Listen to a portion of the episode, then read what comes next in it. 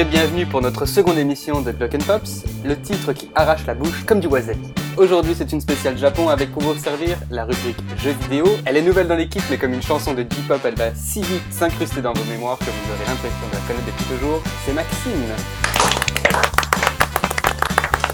Je me suis applaudi. Bonjour tout le monde. La rubrique cinéma, spécialement aujourd'hui parce que Louise a une peine d'ordinateur. Elle est donc remplacée par celui qui, depuis qu'il a vu le The Ring, il fuit les jeunes filles et il a préféré devenir gay. Et à cause de ces films, il a tellement peur du noir qu'il évite même de cligner des yeux. C'est Michael. Et aujourd'hui, je me suis bien coiffé. Vous avez rien vu, vous vous en foutez, mais voilà.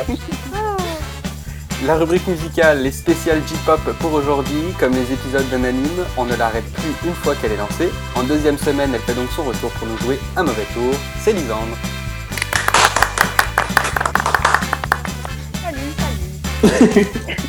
En toute Voilà. modestie. Et à la présentation aujourd'hui, celui qui aime tellement le Japon qu'il a pris l'avion pour aller s'installer au Québec, c'est Sydney. Voilà, je m'applaudis aussi. Et ne manquez surtout pas, en milieu d'émission, nous recevrons le chanteur tout droit venu du pays de Peter Pan, Netherlands, ou eh bien en français ça fait euh, Pays-Bas, mais bon, c'est moins drôle à dire. Ça va être Julian Hertz, voilà. Et euh, restez à l'affût parce que nous allons faire un, nous allons faire tirer un album digital de Julian Hertz, Passing Time. Pourquoi tu ris, toi? T'as hésité, je croyais que nous allons faire tirer Julian. Non, non, nous allons pas faire tirer Julian, mais nous allons faire tirer un de ses albums digital. Donc euh, voilà, c'est un très bon, euh, très bon album pour les road trips qui s'en viennent cet été. Ouais. Voilà. On a une personne dans le public. Donc on va commencer cette émission tout en douceur avec euh, une question d'actu. Ok, Ok. j'ai écrit ma question et sincèrement, elle veut rien dire. Dis-la comme tu l'as écrit pour qu'on voit. Ok, alors la question c'est qui, a res- qui va ressusciter dans un dixième opus? On sait même pas où ça vient ni comment ça vient. Alors, est-ce que euh, c'est c'est un film? C'est un film effectivement qui est Ah. Ça me rassure. Participer dans un dixième opus. Euh, 19e. Avec notre jeu neuf. Pardon? Notre jeu neuf. Il y en a 18. Il y en a 18. Lisandre est bonne en maths. 19e, donc il y en a déjà Ah, 9. 19e. Non, mais. Euh, 19e 19e opus, mais voilà. Qui va ressusciter dans un 19e opus? C'est un film qui est sorti au Japon déjà il y a un petit, même pas un petit mois, euh, disponible en 2D, 3D, IMAX 3D et 4DX. si ça peut Mais vous déjà 19 Ouais, il y a 19 opus, mais... ok, mais il a, il a pas joué dans les 19. Ce personnage Ah. n'a pas joué dans les 19. mais c'est ça, Bon, t'as donné l'indice du Japon, donc c'est c'est animé. c'est animé. D'accord. Oh. Euh, c'est- c'est Essayez de poser des questions pour... euh, Euh, c'est quelque chose de très vieux, puisqu'il y a 19 avant quand même. Oui, ça date quand même un peu. J'étais, je pense, je, me- je pense même pas être né quand c'est sorti en fait, les premiers. D'accord. Est-ce que c'est euh, un- pour les garçons ou pour les filles? Est-ce que c'est un shoujo ou un shonen? Bah, je pense que c'est plus pour les, les, les, garçons, mais je pense qu'il y a quand même une, une mixiture, une mixité. Mixiture et mixité. ouais, c'est ça. Non, mais il y a eu un On prend les mélange. deux, on les mélange et puis on verra. Mais non, il y a un mélange des deux. C'est c'est bi, dans le fond. c'est Oui, exactement, c'est bien. J'en connais plein. Donc c'est au Japon, c'est un animé, il y en a plein. Est-ce qu'il y a, c'est que des films, 19 films, ou bien il y a eu de la série dedans? Alors, il y, y a 19 films qui sont sortis, mais il y a Ah. aussi, il y a- je veux dire, ça a été fait en manga, ça a été fait en, en animation. Je veux dire, tout le monde connaît ça. là. Tu peux pas commencer euh, la culture du Japon sans ça. Là. Ok. Est-ce que c'est Dragon Ball? Oui. Mais Ah voilà. Mais il faut. il- Attends, non, elle, mais- elle est contente, mais elle n'a pas la Ouais, ouais, réponse. non, elle n'a pas la réponse. C'est qui Ouais. va ressusciter dans un 19e opus? Bon, en tout cas, au moins, on, Alors c'est un héros ou c'est un méchant? on réduit nos, nos C'est un méchant. Voilà. Bon là, comme je pense avoir la réponse, je vais peut-être les laisser chercher un peu exprès. Je vais te l'écrire sur un bout de papier et je te la donne. Tu me l'envoies par la poste. Mais vous connaissez Dragon Ball ou pas, les deux, les deux autres? Oui. Non. Ah, Qui, qui il a- a dit non c'est Lisandre. Lisandre. C'est une spéciale Japon. J'ai Il fallait réviser ton trouvé. Dragon Ball? Ouais, elle a quand même trouvé Dragon Ball. Ok, elle fait, Arrangez-vous. Bon. Elle fait notre deux chavannes. Ouais, j'ai juste l'impression d'avoir Christine Bravo. je vous ai bien aidé. Alors donc, euh, c'est Dragon Ball, c'est un méchant. Ouais. Bah vas-y, dis-les, Michael, de toute façon, c'est pas... Bon, bah, c'est Freezer alors. Voilà, c'est Freezer, voilà. Donc on rappelle que le film euh, est sorti le 18 avril 2015 au Japon et il va sûrement sortir euh, aux États-Unis euh, dans pas long pour que ça rime. Voilà. Je Japon pense en général, c'est Funimation qui, qui récupère en Amérique du Nord, donc je pense que ça devrait pas tarder. long. Effectivement, il parlait d'avoir fait le doublage ou je ne sais quoi. Donc, euh, donc voilà, c'était une petite sans transition pour aller parler des jeux vidéo avec Maxine. Yeah! Euh, tu peux maintenant parler de jeux vidéo. Quel, quel jeu ou euh, as-tu avais-tu un jeu en particulier ou euh, Ben, en parlant de Dragon Ball, il y a une légende sur Internet qui dit que en 2016, il va peut-être avoir après, euh, il y a eu en 2015 Xenoverse, Dragon Ball Z Xenoverse. Il va peut-être avoir Dragon Ball Z Zekken Battle Ra... oh, wow, wow. Dragon Ball Z Zek- Zenkai Battle Royale. On sait pas encore si ça va sortir, mais c'est très attendu et la communauté euh, japonaise en parle sur Internet. Mais sinon, dans les, dans les jeux qui vont vraiment sortir, on a le très attendu Final Fantasy X. Je sais pas si vous jouez à Final Fantasy, je sais pas si vous, vous l'attendez, cette sortie-là. ben, Oui. Michael, je pense que oui. Lisande aussi. Ouais, j'en joue Oui. à certains, mais pas tous. moi. Ok. En fait, il n'y a pas beaucoup de sorties au Japon pour mai 2015, mais je vous ai fait un top 5 des jeux les plus bizarres qui ont été faits, selon moi, dans l'histoire du Japon. J'adore les tops. Vas-y. D'accord. Et en cinquième position, c'est Mr. Mosquito. Vous incarnez un moustique et votre but, c'est d'aller piquer le plus de femmes nues possible. c'est n'importe quoi. Ça m'étonne On applaudit cette idée de génie, hein, je sais pas qui a pensé à ça. Non, franchement. En quatrième position, ça s'appelle Fast Food. C'est sur Atari 2600. On voit déjà l'idée de génie, quoi. En 1982, vous êtes une bouche et votre but, c'est de manger le plus de hot dogs volants possible. Vous essayez de, les attraper comme ça, hein, comme si c'était vraiment... euh, Ouais, tout un sport. Mais franchement, mon préféré, il est en troisième position. C'est Hatoful Boyfriend. C'est en 2011 sur PC. Et vous êtes une nouvelle jeune fille arrivée à l'école. Et votre but, c'est de. C'est un jeu de séduction. Vous devez séduire, mais non pas un jeune garçon, mais un pigeon. Vous devez vous promener dans l'école et trouver le pigeon de, votre, de vos rêves. Et vous avez des choix de dialogue avec le pigeon. Vous avez une belle image de pigeon fixe qui vous regarde tout le long. Non, franchement, c'est. euh, T'as de beaux yeux, tu sais.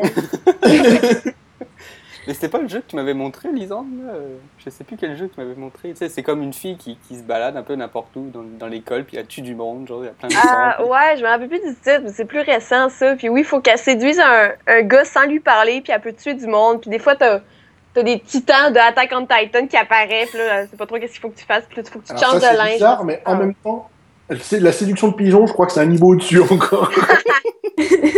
En deuxième position, ça c'est vraiment un jeu euh, pour les fans de violence comme Sydney.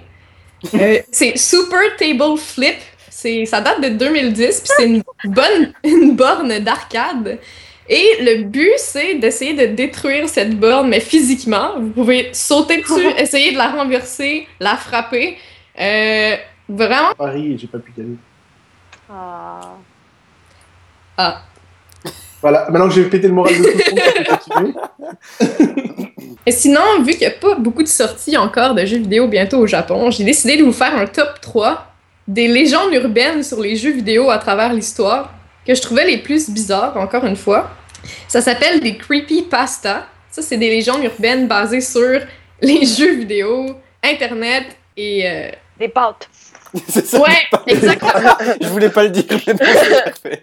Des pâtes! Ouais, c'est vrai.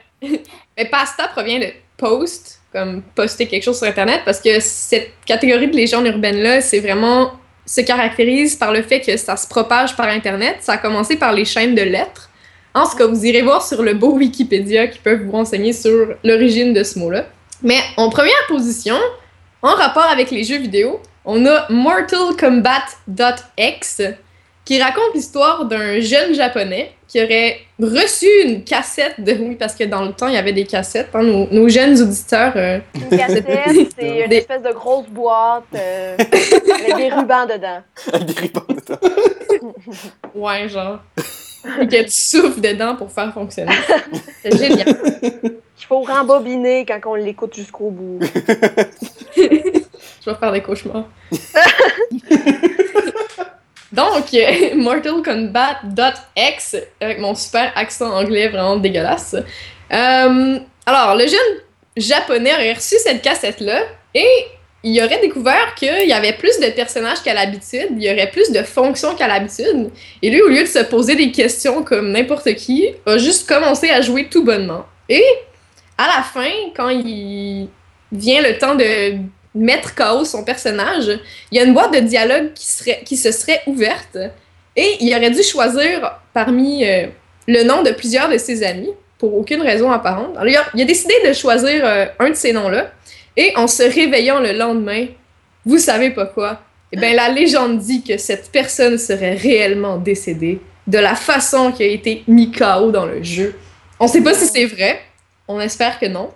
Sinon, euh, on va Ah, envoyer des billets pour coucher à sa famille. Oh là là. En deuxième position, ouais, c'est creepy. En combien, c'est combien creepy sur 5? 12. De quoi C'est quoi la question? Non, il n'y avait pas de question. Le gars, il prépare l'émission, mais il sait pas du tout. Il vient de se réveiller, c'est quoi la question? T'es pas en classe, hein, c'est bon. t'es- C'est quoi après? En autre position. Ouais, mais toi qui es bonne en maths, on est rendu en combienième? 4. En deuxième position, on a. Attends, j'ai pas tout suivi là. Il Non, n'avait mais pas en première position, on a le jeu creepy qui a fait tuer quelqu'un. Attends. après, on passe à la deuxième. Non, ça. Ok, laisse faire. Mortal Kombat, c'était la troisième. C'était la moins. Ah, on a fait un top 3, d'accord. On, t'a- on part par reculons, là. Mais de toute façon, il y en a trois. Fait que là, c'est rendu la deuxième. Alors, c'est Ben Drowned. Ça part exactement de la même façon que l'autre histoire. Ça serait un jeune garçon qui aurait trouvé une cassette, on sait pas où. La légende dit que c'est dans un marché aux puces. Je sais pas s'ils ont ça au Japon. Hein? Jeune On- garçon plus cassette égale danger. oui. Et dans la, dans la cassette, il y aurait déjà un fichier avec le nom Ben Drowned dessus. Et au lieu de l'effacer, en passant, c'est une cassette de Majora's Mask, euh, la suite de Ocarina of Time, de Legend of Zelda. En fait, je sais pas si c'est une suite, mais c'est celui qui est venu juste après. Et dans ce jeu-là, à l'origine, il y a eu. Vous avez trois jours pour compléter le jeu. Hein, tout le monde sait ça, n'est-ce pas? Bien sûr. Good! Oui. Trois jeux euh, virtuels, bien sûr. Donc, euh, à la, quand la quatrième journée se lève, ben, vous avez fini le jeu. Dans le fond, si vous n'avez pas complété, vous perdez, vous recommencez du début. Mais le jeune garçon se rend compte que quand il ouvre la cassette, il est rendu à la quatrième journée qui n'a jamais vraiment été programmée. Il se passe plein de choses bizarres, notamment Link qui prend feu Ah. soudainement pour aucune raison apparente et qui perd des membres et qui Ah, rencontre le... Ouais, c'est vraiment bizarre. Quelle vision d'horreur! Vous pouvez voir les vidéos sur euh, YouTube. Il y a des preuves que c'est vraiment arrivé. Vous tapez Majora's Mask Creepypasta Ben Drowned ou dans l'ordre que vous voulez, vous allez quand même tomber dessus. C'est, ça vaut la peine, c'est vraiment très creepy. Et en première position, on a Lavender Town Syndrome. Ça, ça vient de Pokémon Red. Je sais pas si vous avez déjà joué à Pokémon Red. Bien sûr. Enfin, pour ma part. Huge c'est- fan. Good. Ben, dans le jeu, il y a une ville qui s'appelle Lavender Town ou la ville de la lavande. Mhm. Et vous arrivez dedans et il y a une musique tout à fait désagréable dont on peut entendre un extrait maintenant.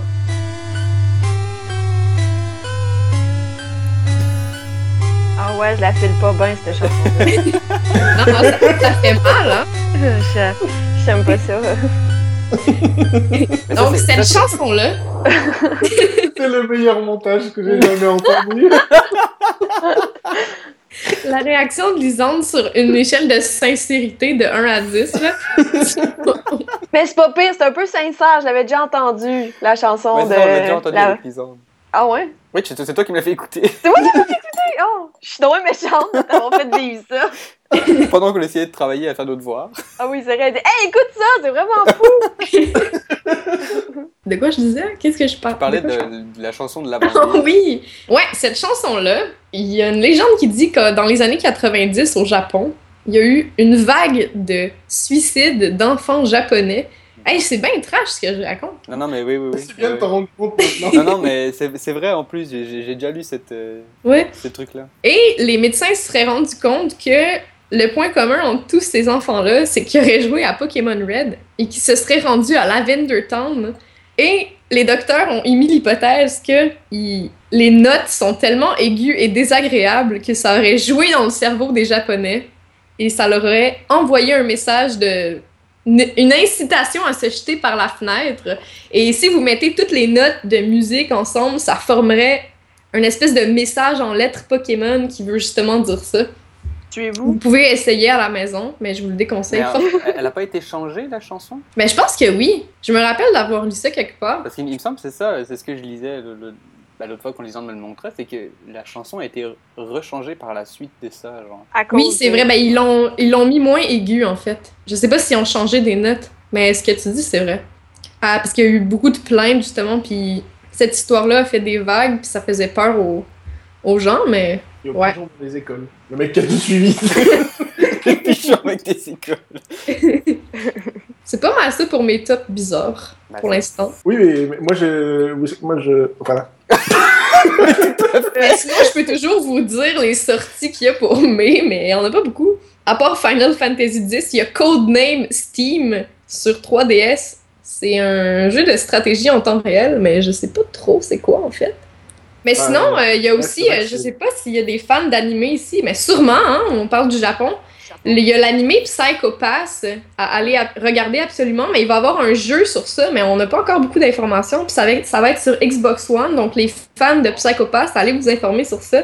Ça va être un jeu d'aventure et euh, ouais, ça, ça, ça va sortir le 28 mai 2015. Qui va acheter le jeu du coup? Ah, pardon. J'ai fait mon troll. C'est bon. Mais de toute façon, nos auditeurs ne jouent pas à Xbox. Pour, Non. au Xbox, ils jouent à Sony, à PlayStation. Mais oui. Bon, ça, il n'y a, plus personne qui veut nous écouter. Mais le lien avec le Japon, c'était vraiment l'animé. je voulais dire quelque chose tantôt, mais en fait, finalement, j'ai complètement oublié. Rejette-moi la faute dessus, tu peux. Je suis que chroniqueur aujourd'hui. Je suis pas présentateur. C'est de ta faute! Non, non, mais je voulais euh, rebondir sur ce qu'elle disait par rapport aux jeux vidéo, mais finalement, bah, c'est pas grave, on va passer euh, au studio Ghibli. Déjà, il y a rien entre nous? Entre nous, il n'y a rien entre nous. T'as pas une question, t'as rien entre nous. Mais oui, il y, a- il y a une question entre nous, voyons donc. Il y a une question. Laisse- Laisse-moi faire mon émission quand même. non, alors en fait, c'est, on le sait. Le euh, gars peut pas s'empêcher d'avoir le contrôle, hein? ah, moi, le non, c'est vrai. Faut Non, tout ça, le c'est temps qu'il fasse quelque chose, qu'il mette son grain de sel. son- Ce moment de féminisme nous a été présenté par Lisandre Rivard. Son grain de sel. Heureusement que c'est juste son grain de sel et non. Ok, bon. On va passer euh, au studio Ghibli. Donc, comme on le sait, le studio Ghibli ferme ses portes et en 2004. Ah, On savait voilà. pas? Ah bah, elle, Désolé. il y en avait une qui ne savait pas. Bon, bah désolé, je viens de ruiner l'émission là. Je peux, je peux t'envoyer des mouchoirs si tu veux. Oh, c'est pas correct de dire ça de même. T'aurais pu comme préparer un peu le terrain avant de lancer ça comme grosse nouvelle. Oh, mon dieu. désolé. Oui, j'ai ce fameux lubrifiant dont on parlait avant. Oui, tu du lubrifiant, Sydney. Mais là, les auditeurs vont pas comprendre pourquoi on parle de lubrifiant. Parce qu'il faut toujours lubrifier. C'est la règle fondamentale. C'est vrai, ma prof de géo en secondaire 1, elle l'a dit. Si un Mais- prof le dit, c'est sérieux. Oui. Non, mais vas-y, continue avec ta prof de géo. je, je- je sais pas, je me suis levé la tête puis elle a commencé à parler de ça. Elle a dit pas avec de la vaseline parce que ça c'est de la roche. Ça va durcir, c'est dangereux.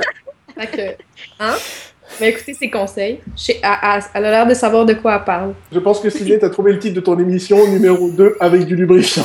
Pas avec ta vaseline. Mais c'est quoi le rapport avec le Japon en fait? Est-ce qu'ils ont beau- ils mettent beaucoup de lubrifiant là-bas au Japon Non, ça va, ils ont des toutes petites. Bon, euh... Bon, on va passer à un sujet un peu plus c'est sérieux. monsieur raciste.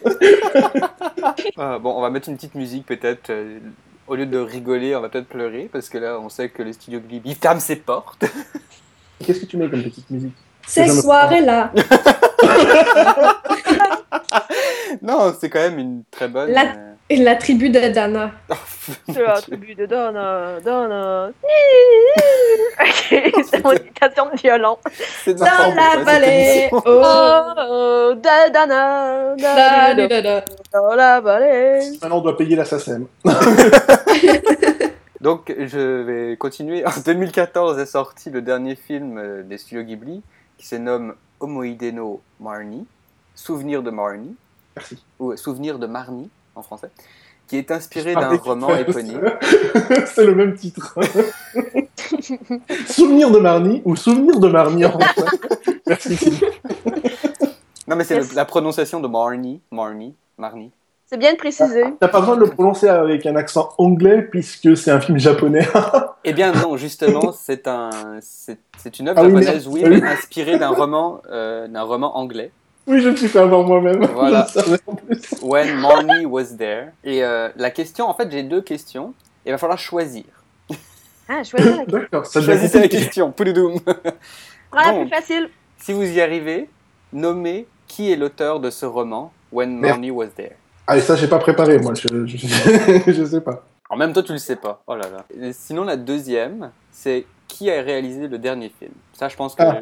Alors, ça, comme je le sais, je dois me taire. quoi, en fait. Ok, parfait. Fait on va Ouais. rester. Si vous savez qui est l'auteur du roman, là, vous pouvez me le dire. Même moi, j'ai Euh. même pas la réponse. Il faut que j'aille sur Wikipédia. Fait que vous allez entendre des clics, clics, clics. Est-ce que Oui, c'est J.K. Rowling? Effectivement, c'est bien J.K. Rowling, voilà. Juste en joke. Non, non, c'est pas vrai, c'est pas elle. Ça. Hey, j'étais super contente de moi. Hey, va donc. Et pour les, pour les, on, on a deux spécialistes euh, du Japon. Là. On a Maxine qui, est en- qui, a, qui a fait son cours de, de japonais, Ouais, c'est ça, et moi-même. Donc, que veut, que veut dire homoïdé no marni? Le souvenir oh. de Marnie. Ah ben là. Ouais. C'est ça? Non, ça- je sais pas. Non, je sais pas. Mais sûrement que ça doit être. Homoïdo, je sais pas. No, c'est une particule pour désigner euh, à qui ça appartient, en C'est fait. ça. C'est ça. Dans Voilà, j'allais pas. L'autre continue de chanter. en fait, il y a, je- ils ont fait en 91 Homoïdé Polo Polo, euh, souvenir goutte à goutte. Donc voilà, ça veut dire souvenir à mon avis, quoi. Homoïdé Homoïdé. veut dire souvenir. Voilà, on a notre mot du jour, mais c'est un mot japonais. Homoïdé. Homoïdé. Donc, qui est notre, euh, qui est, qui est le fameux auteur euh, de, de ce roman? C'est une femme ou un homme? Écoute, même par son prénom. Maman est près de toi. il faut lui dire maman. C'est quelqu'un pour toi. Est-ce qu'on peut répéter le titre du roman? Euh, When Marnie was there. Dit-elle en tapant tranquillement sur son iPhone sur Google. Non! Est-ce que Shiro Mazarune? Non, c'est pas lui. Non, Non, en fait, non, c'est vraiment, c'est vraiment une, une américaine. euh, pense que Vu c'est- c'est- qu'on vient de te dire que c'est un roman anglais, mais surtout d'où tu sors ce japonais d'un coup, bizarrement. Hey, au Québec, il y a bien des gens qui ont appelé leur enfant genre Yuki et Mitsu, Mitsu Tremblay ou des trucs comme ça. Ah, c'est quoi? Tremblay. Ouais. Mais je sais pas, c'est quoi le nom de la, de la chanteuse Mitsu? C'est quoi son nom de famille? Parce que Euh, Mitsu, c'est japonais comme Elle nom. n'a pas de nom de famille, je pense. Elle s'appelle juste Mitsu. Hey, c'est une joke. Gros silence malaise, hey, c'est pas vrai. Ok, donc la- c'est une. euh, c'est- c'est D'ailleurs, Cœur de pirate, c'est quoi son prénom? C'est Cœur ou c'est pirate? C'est C'est Béatrice. deux. C'est deux. Mais il n'y a pas écrit Béatrice, il n'y a même pas les bonnes lettres. Bon, en fait, je suis sur le Facebook, le Facebook, le, le Wikipédia, mais c'est à peu près pareil. C'est à peu près pareil. Euh, ok, mais je sais même pas si c'est un homme ou une femme, là, l'auteur. là. C'est pas grave, là. Tout ce qu'on sait, c'est que c'était une British author and illustrator of children's book. Oh, alors c'est une femme.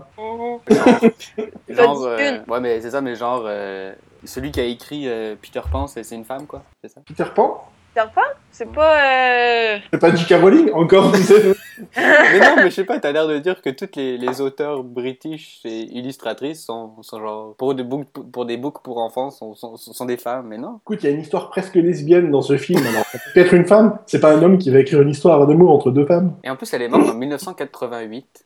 On parlait pas de Peter Pan, là, l'histoire d'homo, là? Euh, si, on a aussi entre crochet et pan. Ah, c'est ça, je me disais. Les beaux collants, là. J'ai pas connu. C'est pas. Bon alors, dites-moi, mon, mon, mon auteur. Bah, nous écoute, on t'a posé une question, est-ce que c'est un homme ou une femme? Tu nous as pas Mais répondu. je sais pas, moi, c'est pas marqué son sexe. Elle est nulle ta Je suis pas allé voir. hein. Ok, je peux-tu juste dire de quoi? Je, je veux pas tricher parce que je veux le trouver tout seul, mais Peter Pan, c'est écrit par un gars. Oui, je sais, c'est. euh, Ouais, merci, mais on n'est pas sur Peter Pan. Eh, non. Attends, c'est qui l'auteur de Peter Pan déjà? Merde. C'est James Matthew. Ah merde, bah, je savais pas. C'est qui ça c'est ça, c'est Ben, qui c'est l'auteur de Peter Pan. Mais non, c'est pas lui. Mais si. C'est celui a jou- C'est pas Johnny Depp là, qui a joué dans. euh, Non, Johnny Depp, il a pas écrit Peter Pan, tu Mais vois. oui, il a joué dans Neverland. Là. Ah. Oui, il y avait un film sur lui là. Oui, oui, il a joué dans Neverland, mais. Bah, c'est ça. il a- C'est c'est James Matthew Barry. Ah, c'est ça, Ah, Barry. ah. Merci, Ah. Barry. En fait, t'avais que donné ces deux prénoms, donc Bah, forcément, ça, on était perdu. C'est John Barry. James Barry, John, John Barry. Hey, de toute façon, on parle même pas de Peter Pan. C'est parle de ça, c'est ça, c'est ça. On dévie du sujet. Mais je voulais pas donner de la fausse information. Fait que... Cette question, elle va te tenir jusqu'à la fin des deux heures. hein, si Mais, oui, mais personne me dit que c'est Johan J. Robinson. Ah, ben merde, j'ai dit. On n'a jamais entendu ce nom-là. Non, c'est ça. Bon, alors c'est qui le, le réalisateur du film alors? Bah, ça, c'est plus facile. Est-ce que je dois répondre Michael Bay. Ah oui, voilà, oui, bien sûr. non, mais je pensais que vous allez me dire que c'était genre Hayao Miyazaki ou euh, Ouais. Miyazaki fils ou euh, je sais pas euh, comment il s'appelle? Kurosawa. Ku- Kurosawa. Non, Kurosawa, non. Il a, il a, il a, a fait des, des films de Ghibli. Il est un Kurosawa? Peu décédé. Je sais pas. Mais euh, non, Ozu. Ozu- non, non, non, non, mais c'est quand même des gens vivants. sont tous les, les réalisateurs qu'on connaît dans nos films de Bon, dans c'est nos- Yone Bayashi, mais personne Ouais, n'aurait- exactement. Comment tu dis? Yone Bayashi. C'est ça. Hiro, Jackie Chan. Hiromasa Yonebayashi. Jackie Chan était pas japonais. Non, C'est aurait pu réaliser le film. Ouais, c'est vrai. Elle, elle comprend les questions, mais 20 ans après, en fait. Là. Bon, ben vas-y, Michael, maintenant que t'as dit les réponses, tu peux, tu peux euh, sans transition, euh, football. Ah, ouais, bah, Sans transition. la meilleure transition du siècle. Donc, on va s'intéresser à Ghibli, on va se concentrer sur la société en elle-même et pas ses membres, quoique je vais quand même en parler, mais, mais voilà, on va pas dire ce qu'ils ont fait euh, en dehors de ça, à une exception près.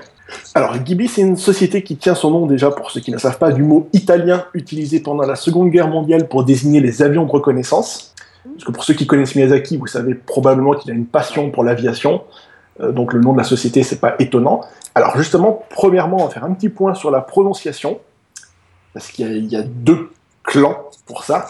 Ghibli, c'est un mot italien, ça se prononce avec un G dur, on dit bien Ghibli, même si certains japonais le prononcent avec un G mou et disent Ghibli. Cependant, à plusieurs reprises, Miyazaki lui-même, en tant que fan d'aviation, a corrigé la prononciation et a rappelé qu'on disait Ghibli. C'est même utilisé dans les titres anglicisés, anglicisés, c'est dur à dire ça, du studio. Donc les deux prononciations sont correctes. Ghibli se dit surtout au Japon, mais c'est Ghibli. C'est le nom de l'avion, c'est ça. J'avais jamais entendu que les gens disaient Ghibli. En fait, dans les, bandes annonces, dans les bandes annonces japonaises, tu entends Ghibli. Ben voyons donc. Mais voilà, je sais pas, ils ont peut-être du problème à dire Ghibli, je sais pas. Mais- Donc la société a été fondée en 85 entre Miyazaki et Isao Takahata. Ah waouh, ils sont en retour vers le futur. eux. Takata. Retour vers le futur. Tac, tac. 1985. Waouh Les références de Sydney, Tout ce qui s'est passé en 1985, c'est retour vers le futur. Il n'y a rien d'autre. Donc le premier film du studio, ça a été Le Château dans le ciel en 1986, et tout de suite, certains vont tilter et se dire, mais non, le premier c'était Nausicaa. Sauf que Nausicaa, il date de 83, et il a été produit par la Toei. Si en Europe et en Amérique du Nord, le film est bien distribué...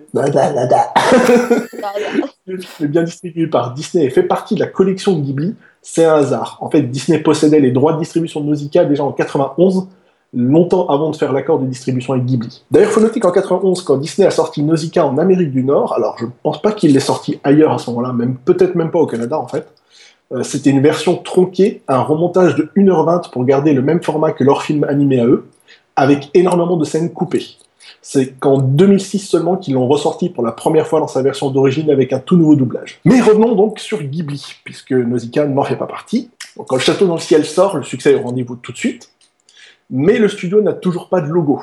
Ce n'est que deux ans plus tard que sort Mon voisin Totoro, et là le succès est si fulgurant que Hayao Miyazaki et Isao Takahata décident directement de faire de Totoro leur emblème. La même année, Takahata sortira son premier long métrage pour Ghibli, Le tombeau des Lucioles, qui va trancher radicalement avec le style enfantin et aventureux Miyazaki pour nous faire un drame social et réaliste. Euh, c'est vrai que le tombeau des Lucioles, euh, j'ai encore même aujourd'hui du mal à le voir. J'ai vu que la fin et j'ai été traumatisé. Ah, Donc, tellement. Ensuite, les dix années qui vont suivre post-Totoro, de 86 à 96, on va les passer assez rapidement. Durant ces dix ans-là, Miyazaki, toujours accompagné de son compositeur attitré Joe Hisaishi, avec qui il fait tous ses films depuis déjà Nausicaa, euh, il va signer seulement deux films durant ces dix ans, Kiki la petite sorcière en 89, et Porco Rosso en 92, film qui s'attarde encore une fois sur la passion de Miyazaki, l'aviation. Euh, D'ailleurs, la France donnera à ce film une grosse sortie cinéma en 92 et c'est Jean Reno lui-même qui va doubler le héros. Il y aura aussi euh, Jean-Luc Reichmann qui fera partie du casting. Euh, durant ces 10 ans, Takahata va de son côté signer Omoide Polo Polo, donc Souvenir goutte à goutte, en 1991, et Pompoko en 94. Je vais juste mettre une précision. Pour ceux qui ne savent pas, Jean Reno, c'est celui qui a joué dans Les Visiteurs pour les Québécois qui, qui nous écouteraient. Et Jean-Luc Reichmann, c'est un présentateur. euh, Jean-Luc Reichmann, il, fait beaucoup de- il faisait beaucoup de doublage à l'époque, en Je fait. savais même pas qu'il faisait du doublage. Il en a fait beaucoup avant d'avoir ses propres émissions. Maintenant, Jean Reno, est-ce que n'importe où dans le monde, il y a besoin de, de, de- de dire qui c'est? Ouais, c'est vrai que si vous connaissez les films de Luc Besson, vous connaissez euh, Voilà. Jean Reno. Et puis en plus, c'est la voix de Mufasa dans. euh, bah, pour les Français en tout cas, la voix de Mufasa dans, Nah. dans Les Rois Lions. Ben oui, je pense à la même version, le Roi Lion pour euh, ici Je et là-bas. Il n'y avait Oui. pas encore le, Sauf pas encore les doublages. Oscar. Sauf Ah oui, Sauf la chanson de Scar. Ben, en tout cas, ça, la chanson on en d'Oscar. parlera. euh, si on- si on- Ouais, ben, en tout cas, on fera une chronique Disney à un moment donné, là. Est-ce que tu Mais, nous fais euh, un oui. extrait? Soyez prêts! Ah, de Scar, j'ai compris Oscar. Non, il Oscar. Ah oui, oui, c'est vrai que la, la, chanson, la chanson Soyez prête est différente. C'est la Ah seule, c'est la seule chanson qui a été traduite au Québec. Sinon, toutes les autres, on est les mêmes. Français et québécois. French canadienne, en tout cas. Donc en 95, Ghibli va demander au réalisateur Yoshifumi Kondo, qui était à l'époque un apprenti de Miyazaki, d'adapter le manga Si tu tends l'oreille. Euh, Miyazaki ne cache pas à ce moment-là qu'il désirait que Kondo devienne son successeur.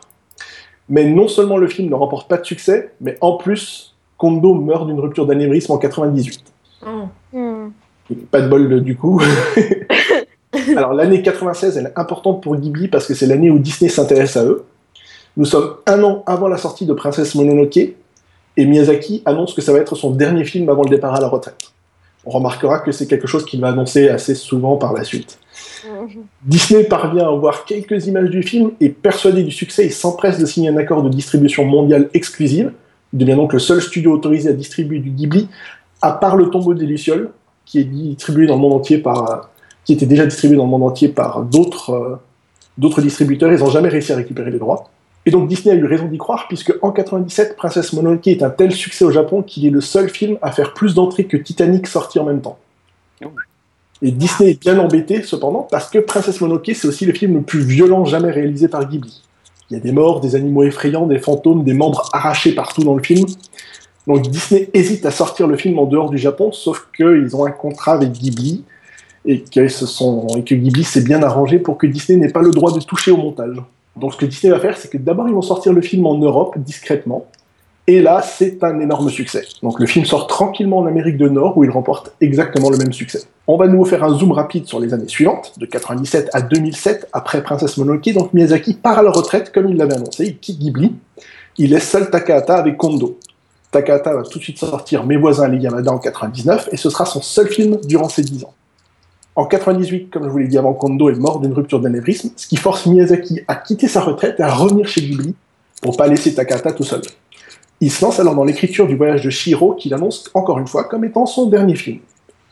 Le voyage de Shiro sort en 2001 et Miyazaki se lance finalement immédiatement dans le château ambulant qui sortira en 2004.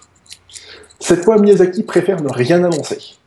Mais durant ces 10 ans, le studio Ghibli, et principalement Takahata, continue surtout de former des nouveaux réalisateurs. Donc en 2002, Hiroyuki Morita est chargé de donner vie au manga Le Royaume des Chats. Ce sera cependant son premier et dernier film en tant que réalisateur, parce qu'il a trouvé la tâche beaucoup trop stressante, donc il a quitté Ghibli tout de suite après. C'est décidément pas de bol pour eux en fait. Pas de bol. Au moins, euh, Miyazaki, il a appris sa leçon, là. Il annonce plus rien. C'est ça, il préfère le taire maintenant. Donc en 2006, Miyazaki laisse l'honneur à son fils Goro d'adapter le livre euh, anglais Les Contes de Terre et Mer. Le film est un échec cuisant et Miyazaki est tellement dégoûté par le travail de son fils qu'il quittera même la salle de cinéma pendant la projection de l'avant-première. Oh, Ouais, non, non. il il a été très très dur avec son fils. Enfin, Ouais, pour lui, c'était un déshonneur. Ouais, le ouais. fils avait jeté le, le déshonneur sur toute la famille. Non, non, c'était- grave. Là. Euh, Moi, j'ai fait un travail euh, pendant mon certificat au- en- du Japon. Enfin bon, bref. Surtout, voilà, surtout pour un Japon, euh, surtout pour un japonais. Au Japon. je voulais dire au Japon et euh, pour un japonais. Surtout pour dans- Japon. Surtout donc pour un japonais où euh, vraiment c'est un déshonneur, euh, c'est c'est super important dans, Ouais. dans leur Les- culture. Ouais, surtout Les Miyazaki qui est, qui est vraiment très, euh, Connu. dire, très traditionnel. Non, mais il est Mm. très traditionnel dans sa façon de penser puis sa façon Ah. de faire. Tu, tu le sens un peu. Les enfants de ses enfants vont encore en entendre parler. Ouais, mais, en fait, ils se, ils se sont pas parlé pendant au moins 2-3 ans, je crois. Ou... Juste, Ouais. de toute façon, on va y arriver. Ok. Donc on arrive dans les dernières années. En 2008, Miyazaki retourne au compte pour enfants, puisqu'il désire de- donner un univers plus proche de Totoro. Il va donc signer Pogno sur la falaise, qui reste pour l'instant l'un de mes préférés. Toujours dans l'idée de se trouver un successeur, il écrira en 2010 Arrietty, adapté du livre The Borrowers, qui est aussi connu grâce à son adaptation en série animée américaine dans les années 80, qui était nommée Les Mini-Pousses. Oh. Je sais pas si ça avait un nom différent peut-être au Québec. Je sais pas. C'était Les me- Chapardeurs, je crois, peut-être. Ça me dit rien. Donc, il confiera la réalisation d'Arieti à Hiromasa Yonebayashi, qui était justement dans la question précédente, et qu'il considère comme le seul digne de lui succéder, parce qu'à cette époque, quatre ans après Terre et Mère, Hayao n'a toujours pas pardonné à son fils.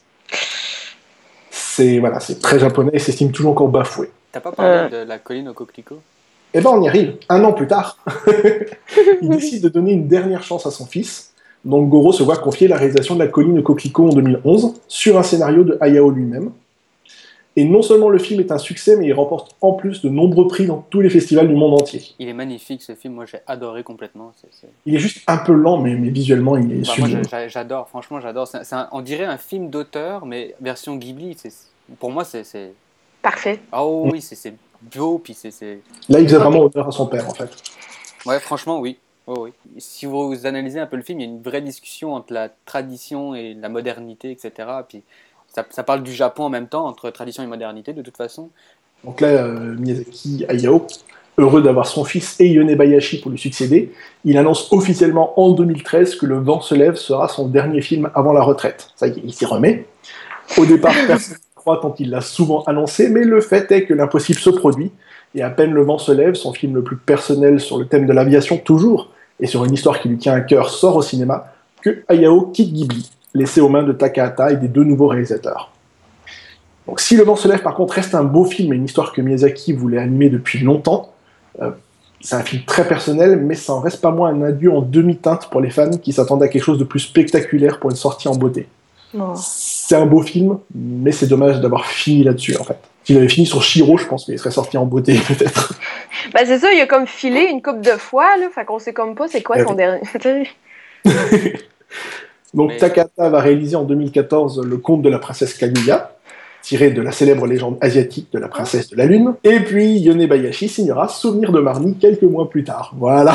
Ok, non, non, non, mais le, le film de Takahata, c'était quoi? Le conte de la princesse Kaguya. Oui, c'est ça, Kaguya Hime no, je sais pas quoi, mais c'est, c'est- je, je veux voir ce film. C'est encore. Ça- Il est, ça- il est dans mon salon en Blu-ray, j'attends de le voir.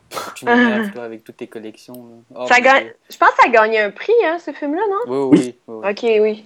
Mais t'as pas parlé non plus des. euh, de- de- comment on appelle ça? Les voisins, euh, les Yamada? Si, j'en ai parlé avant. Oui, on a parlé. Ah, ok, bah, j'étais sans doute en train de faire monter. Par contre, effectivement, j'ai pas dit grand-chose dessus parce que je ne l'ai pas encore vu, donc j'ai préféré... euh, Bah, en fait, c'est Ah. la même. euh, Abstenir. Et euh, c'est. Il a euh, un style très épuré, Takahata. Il fait Ouais. pas, il y a pas grand-chose à l'écran, en fait. Non, non, mais c'est le la bande dessinée est comme ça en fait. Le, le Yonkoma, c'est le 4 cases en français. C'est il y a, il y a aucun décor, il y a rien. Et lui, il a rajouté le- du, du- la pastel en fait, le- les choses pastel, qui, ce qu'il a refait dans euh, euh, le, film Kaguya Hime. Kaguya D'accord. Ouais, et il a, il a repris le- la version pastel, mais il en avait fait avant en fait des films en pastel qui, qui sont vraiment très beaux visuellement, sincèrement. C'est ça, c'est super beau, c'est super épuré. On va finir du coup. Un second coup de théâtre vient frapper Ghibli, puisque juste après euh, Souvenir de Marnie, euh, le réalisateur Yonebayashi annonce son désir de quitter le studio. Donc, Takahata parlant très peu et restant dans son coin, il fait pas bon ménage avec le turbulent et jeune Goro Miyazaki qui veut changer le studio et passer à l'image de synthèse. Donc le studio ne survivra finalement pas à la perte successive de Hayao Miyazaki et Hiromasa Yonebayashi, et fin 2014, la fermeture définitive du studio est annoncée par le producteur. Ah. Alors pour le que sont-ils devenus? Hayao Miyazaki vit paisiblement aujourd'hui sa retraite. Bah, Isao Takahata, il avait. Ouais, tu m'étonnes. Il a une collection d'avions. puis- Isao Takahata, qui avait mis 15 ans entre ses deux derniers films, n'est pas pressé de revenir non plus. Il pense à la retraite. Et il est très souvent actuellement en France. En 2015, il a même été fait officier de l'Ordre des Arts et des Lettres par le ministre de la Culture. Hum. Euh, Hiromasa Yonebayashi donne plus de nouvelles pour l'instant, il n'a aucun projet. Et quant à Goro Miyazaki, il vient juste de terminer sa première série animée, Ronia, fille de brigand, qui a été diffusée au Japon d'octobre 2014 à mars 2015 en 26 épisodes et intégralement en images de synthèse. Ce qui, Hmm. selon lui, est l'avenir, le dessin à la main étant dépassé. Mais c'est pas le même. Bah, je pense qu'on peut refaire un débat là-dessus, mais c'est pas le même feeling, je pense. C'est ça, mais bon, si Goro pense ça, justement. Alors, est-ce qu'il est possible un jour que le studio Ghibli refasse surface? Je dirais pas sous ce nom et pas sous cette forme. Alors, Toshio Suzuki, le, le producteur attitré de tous les films de Ghibli, il affirme que le studio est juste en pause et effectue une restructuration. Ok. On sait tous que sans Takahata et Miyazaki, le studio ne retrouvera plus jamais ses lettres de noblesse. Non, c'est Donc, sûr. euh, Ouais. si un nouveau studio prend sa place, hum, il faudra vraiment qu'il change de nom. Surtout que le désir de Suzuki est le même que celui de Goro Miyazaki, c'est-à-dire passer à l'image de synthèse comme Disney. Et appeler ça Ghibli, ça serait un peu, ça serait un peu idiot. Ouais, non, je pense qu'ils devraient refonder autre chose. Mais ce que, ce que je trouve dommage, c'est qu'ils n'ont pas sorti un coffret de, tout, de toute la collection. Ça, ça aurait coûté super cher, mais moi je veux ce coffret-là. Bah, il sortira peut-être au Japon. Voilà, le problème, c'est que Ouais. Disney n'a pas les droits sur tous les films, en fait. Il manque que le, le tombeau des Lucioles. Donc, ce serait un coffret incomplet s'il sortait dans le reste du monde. Peut-être qu'ils attendent encore peut-être un, un petit 5 ans. D'un coup, qu'il y en a un de la gang qui ferait Hey, je vais revenir de ma retraite finalement. C'est ça. Ça ne m'étonnerait pas que ce soit Takahata. Je sais pas pourquoi. Je le file comme ça, moi. Takahata. Ils sont tellement amis avec Miyazaki, peut-être qu'il va réussir à le convaincre de faire un dernier film encore Un une fois. dernier. Ouais. Ouais, Peut-être. Ensemble, en plus. Voilà, qu'ils fassent quelque chose ensemble. Ils avaient déjà travaillé sur des séries télé dans les années 70 ensemble. Ouais, Sherlock, je crois. Sherlock Holmes, euh, Panda Petit Panda aussi. Ok. Monsieur qui aime les pandas. en fait, Mac- euh, Michael, vous pouvez l'appeler Panda. Non, vous ne pouvez pas. Arrêtez. Arrêtez tout de suite avant même d'avoir commencé. Oh, on peut t'appeler Panda? Parce qu'il aime ça. Non, Ah, il aime ça. Le studio a fermé et malheureusement c'est une époque révolue. L'animation japonaise est un peu en deuil, je dirais. Mais c'est c'est quand même des films à découvrir et à redécouvrir de toute façon. Et moi, je n'ai pas toutes vues. J'en ai vu euh, 3-4, genre à peine. 10 grâce sur moi, mais. Juste 3, 4. Ouais, non, je sais, ouais. Mais je dirais qu'à part Princesse Mononoke qui est plutôt violent, tous les autres sont à mettre entre les mains de tout le monde en fait. Ouais, ouais, ouais. Bah, même Princess Mononoke, c'est pas. euh, À Princesse Mononoke, je le ferais pas voir à des enfants de, de 5-6 ans quoi. Non, non, non. Le tombeau des, des Lucioles non plus. non. Ouais, principalement parce que je pense qu'ils le comprendraient pas. Ouais, peut-être. Ok, bah c'est bien parfait. Merci beaucoup pour ta chronique euh, Ghibli, spéciale Ghibli. Que d'émotions. Je suis Ah. plein d'émo- je suis plein d'émotives. Mon Dieu. Et euh, donc je reçois euh, Julian Hertz, euh, le chanteur euh, de Netherlands, du Pays-Bas, euh, et euh, je vous laisse avec euh, en sa compagnie. Hi, this is Julian Hertz for Glockenpops, and this song is called Darling I Love You So.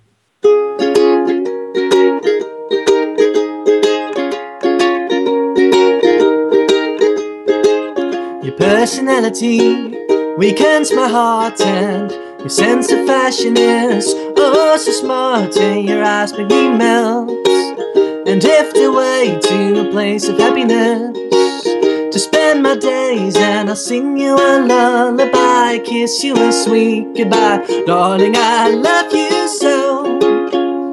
I'll hug you all through the night, wishing you'd hold me tight. Darling, I love you so.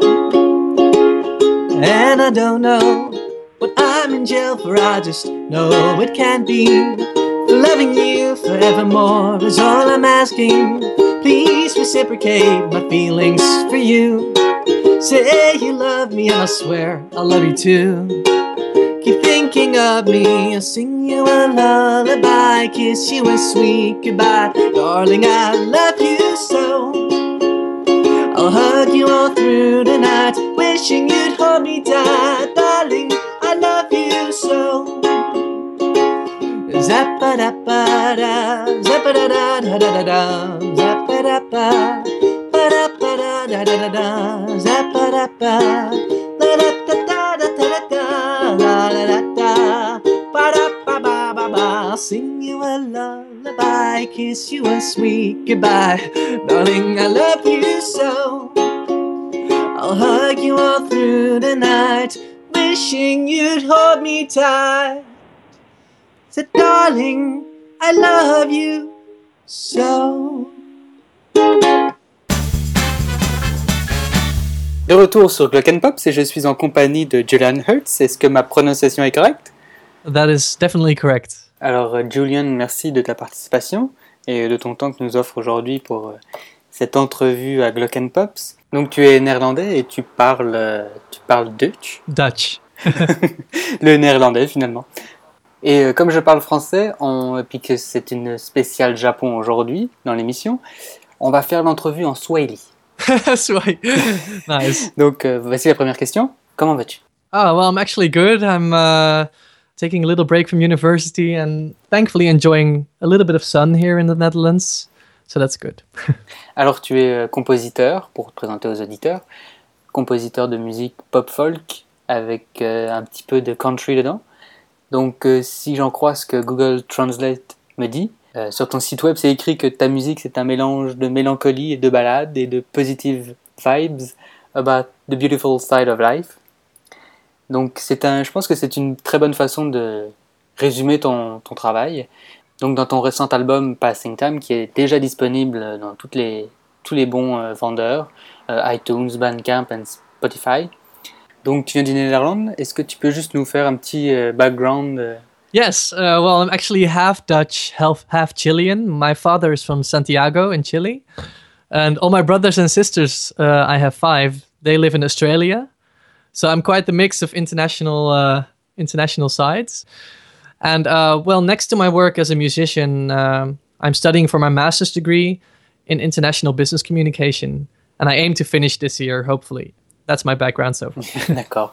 Est-ce que tu peux nous dire alors euh, quand est-ce que tu as commencé en fait à, à être intéressé par la musique et à, et à commencer à jouer Um, well, I guess my mother used to sing uh, semi professionally, and my father was a concert pianist. So music seems to be flowing through my veins. And I started playing the piano, I think, first, and then taught myself to play the guitar and ukulele. Ah oui, c'est parce qu'en fait tu, tu, tu, euh, tu joues du ukulélé et quand est-ce que as-tu commencé à jouer I'm actually not quite sure anymore. I I believe I bought my first one back in 2009 when I was studying in Eng- in England. Et euh, est-ce que tu peux nous dire pourquoi tu as choisi cet instrument Well, it's a little bit of a funny story. It was quite of a spur of the moment decision. I had some time uh, in London. I was waiting for a friend, and I decided to just browse a few a few music stores, and I saw the ukulele there, and it was really cheap. And I thought, well, it's it's sort of a mini guitar. I'll try, and I just bought it because it was cheap. Donc en fait tu écris toutes tes chansons pour le moment en anglais. As-tu des- déjà des chansons en, en néerlandais ou euh, Uh, good question. I I actually um, have never thought about writing in Dutch.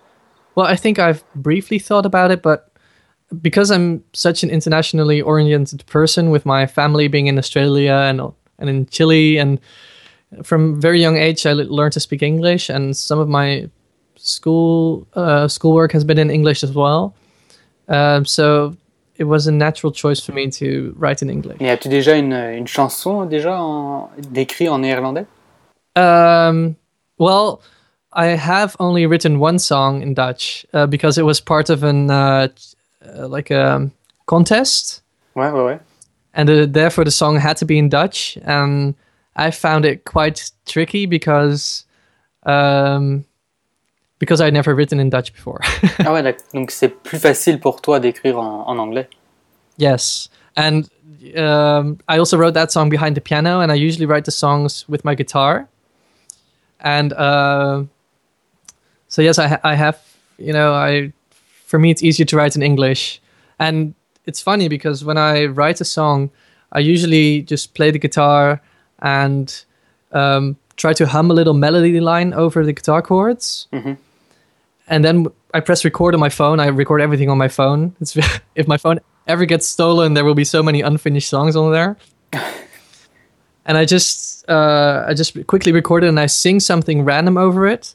And usually there might be one word in there which describes the feeling of the song, and then I use that word to build the entire song, the, the lyrics. So it's quite a strange way of writing. But I think I heard once in an interview that Paul McCartney used to do that as well. That he had some bacon and ham or some or bacon and eggs lyrics over yesterday, and it was it was it was so funny. But yeah, apparently I'm not the only one doing this. Donc tu as déjà fait des spectacles, des shows déjà euh, en Néerlande. Est-ce que les Néerlandais, est-ce que les gens dans tes shows te demandent euh, de- des chansons, te demandent des, des demandes spéciales des chansons en, en néerlandais Um, sometimes, uh, usually the older people in the crowd, or just people who are curious whether I, just like you asked, whether I sometimes write Dutch songs. It's not that I that they requested for you have to sing a Dutch song, but they're more cu- curious about it or something. Yeah. Ah ok. Donc euh, dans ton album Passing Time, tu as des musiciens qui t'accompagnent. Comment vous êtes rencontrés en fait avec les musiciens Well, they're all friends of mine whom I met th- through music, and um, the thing is, that I, I always, well, I usually used to play in small venues that were inside, and then I was asked to play some outdoor events, like festivals, and I thought, well, I don't want to be there all by myself, so I asked some friends who are also musicians, or well, some friends musicians who are musicians in other bands, I should say. And um, to help me out with that uh, one show. And then I thought, wow, I'm I'm I was already thinking about a new album, and I noticed that some of the songs really um, turned into something different when other musicians played with it. So that's why I decided to bring in uh, my friends to record this uh, EP, which is a mix of some songs with a band and some songs are more subdued, quiet, just me or uh, just me and a singer. And so it's a big dynamic range on the uh, EP. Donc euh, dans cet album Passing Time, euh, on a des sonorités un peu de, de country. Yeah. D'où vient, d'où te vient cette passion pour, euh, pour ce style de musique Yeah, well, I love to listen to James Taylor and John Denver. Uh, I think my mom, my mom is responsible for me uh, getting hooked to John Denver. It's uh, he's, just a beautiful artist with uh, uh, lots of great songs and lots of great stories in his in his lyrics. And some of the more recent uh, artists that I really admire are John Fulbright and the Avid Brothers. And the thing about country is there's just such a sincerity in the lyrics. It's it's so pure, and it's all about the words and the music is just accompaniments to the story. They really tell stories, and that's why I like the country uh, genre, and try to uh, incorporate that into my writing of songs. Dans tes albums précédents, euh, on pouvait déjà entendre que, tes chansons disaient une histoire, racontaient une Yes, histoire. yes, definitely, and that's what. Well, if there's another album, uh, I want to do even more of a back to basics kind of thing, where it's all about the um the vocals and the, the lyrics and really tell, telling a story. And I think that's most important when you're a, an artist that you have a story to tell. And that's what I uh, am trying to achieve. Et euh, pour cet album, c'est quoi ton, euh, ton inspiration euh, Qu'est-ce qui t'a ins- inspiré pour cet album? This album took a long time to write. Uh, there were songs spanning from the last three years or last four years till now, and um, the last five years actually. The first one I wrote in 2010. And the reason was these songs all fitted around the theme of passing time. Yeah, it's it's the album title, but um, you know, there's songs about there about being distracted or uh, doing something with your life or letting go, or you know, it's of that or that simply that you don't have time to do something. It's time that binds everything together. So that's why I thought it would be um, time was the inspiration. Ok, ok. Et euh, dans, ton, euh, dans ton précédent album, Lost Songs of Love, tu, as, écrit, euh, as des chansons d'amour après, un, après une rupture amoureuse. Est-ce que tu penses que ce genre d'expérience, de rupture, etc., ou d'autres, euh, t'amène à écrire des chansons ou, euh, ou que tu as besoin en fait de ce genre d'expérience pour écrire des chansons I wouldn't say that you definitely need it, but it certainly helps. Uh, uh, I often write songs uh, after I had a breakup, or um, I'm I'm also a bit of a pessimist who already thinks about what could go wrong, even if I'm in a healthy and happy relationship. So uh, yeah, I can also imagine what it would be like to break up because I've been through it. But uh, yeah, you can also write those songs when you where you're not just out of a breakup, but you're in a relationship or something. because then you think about what it would be like to lose that person, or uh, if something happened to one of us, or you know that sort of thing. Et euh, de façon générale, euh, où c'est que tu trouves ton inspiration pour tes chansons It's a tricky question. I it's, it, it depends on the day and on the song, and it it, it can be anything. It can be uh, usually it's around love, but um, I'm trying to get a, get away from that a little bit. so then not all my songs will be about love, but um, I don't know. Maybe that's why I find it a little bit difficult lately to write songs. Uh, just um, a lack of inspiration. But um, I think the university is to blame for that. Je suis totalement d'accord avec toi. c'est sûr, l'université, euh, c'est pas très facile d'écrire, d'être créatif en fait euh, pendant qu'on est à l'université. definitely, definitely. Donc avant cet album, tu avais fait, euh, si je me souviens bien, trois autres albums. On a Lost Songs of Love, il y a aussi euh, Life in Solitary Confinement et euh, Hanging with Joe. Ces albums ne sont plus disponibles malheureusement en téléchargement sur Internet. Yeah, well, the reason why they aren't online anymore is because, uh, first of all, I I wrote those songs such a long time ago, and I recorded them in my own home, and uh, sometimes you feel that you outgrow some songs. They're not really relevant to your current life anymore, or you know, sometimes they're just they're just they just belong in the past, and that's why I um, eventually decided to take the albums off. But I definitely did enjoy making those songs, and I think that when I wrote them, they really reflected what my life was about at the time, and it's like a little chapter in my own uh, story, and I think some of the chapters have closed, so that's why they they weren't offline. But for, for me, music is like uh, is like a little bit of a diary. When I when I write songs, it's more like uh, I'm writing in a diary about what is happening in my life at that time. So that's why. Ok, uh, ok, ok. Et euh, donc tu, tu vas faire euh, des shows à travers le Néderlande, à travers le Pays-Bas. Est-ce que c'est comme un petit, euh, un petit road trip que tu vas faire euh, Um. Well, I, was asked to be a featured musician for a big food truck festival uh, called Trek, which me- which means uh, like having an appetite, hungry, in Dutch. And um, it's a big festival where all those. Do you know the food trucks? Ouais, Where there's Ouais, ouais. just Ouais, il y, en a- il y en a il y en a un petit peu à Montréal. Ah, well, uh, this is like a big gathering of all sorts of food trucks, so it's going to be a lot of food, and um, they're traveling through multiple cities in the Netherlands, and they've asked me to join them as a musician. So I will be playing um, all throughout the country, and uh, I'm really excited for that because usually I play a lot of local gigs, a, lo- a lot of local shows, and this is really a chance to see the rest of the country and. Um, meet some other people who might enjoy my music. Est-ce que, est-ce que ton, est-ce que ton band va t'accompagner Um, no, they they won't because uh, my guitarist has exams and uh, my drummer and uh, bassist have uh, things as well. So I'll be going by myself this Ah, time. Et après cette série de spectacles, est-ce que tu vas avoir, euh, je sais pas, d'autres plans, peut-être un, un nouvel album Uh, well, first I'm going on holiday to Slovenia, which is uh, quite nice. Looking forward to that.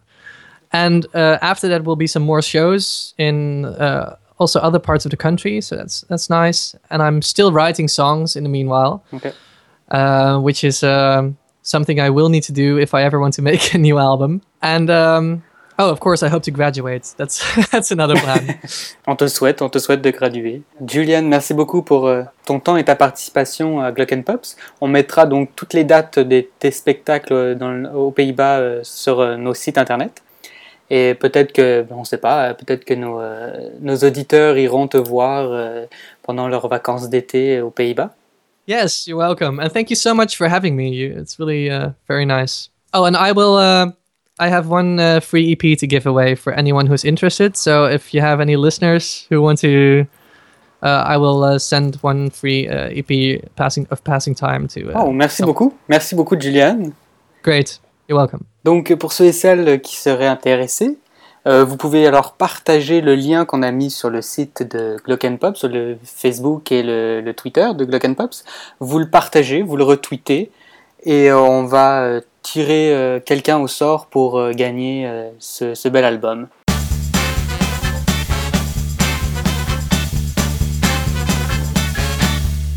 De retour sur Glock and Pops, donc on va passer au mot du jour. C'est assez direct, mais au moins c'est fait.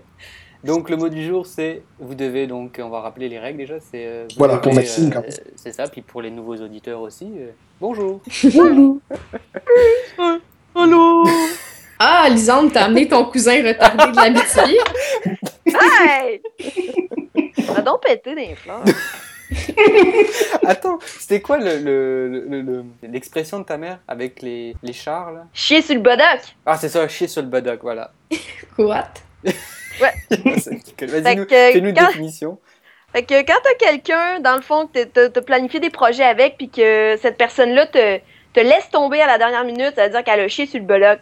Parce que le bodoc, c'est le nom du, euh, du banc que- qu'il y a sur une carriole que tu peux raccrocher aux chevaux. Alors quand quelqu'un chie sur le bodoc, c'est parce que il t'a laissé tomber. Mais c'est une expression très drôle. Quand ma mère m'a sorti ça, j'étais là, ok, je ne connais pas cette expression. Puis tu l'as dit avec tellement de naturel que j'ai besoin d'une explication parce qu'en ce moment, je fais juste trouver ça trop drôle. Que c'était la, la, petite parenthèse de chier sur le bedoc. Donc ne chiez pas sur le badoc.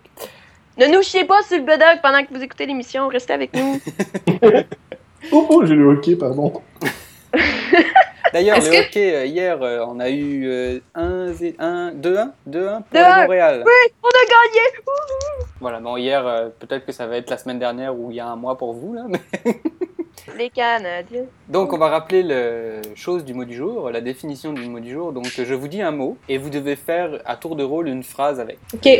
Donc en gros, tu vas essayer de te trouver une définition de, de ce mot. Voilà, exactement. Donc, le mot aujourd'hui, c'est hubris. Putain, pardon. Hubris?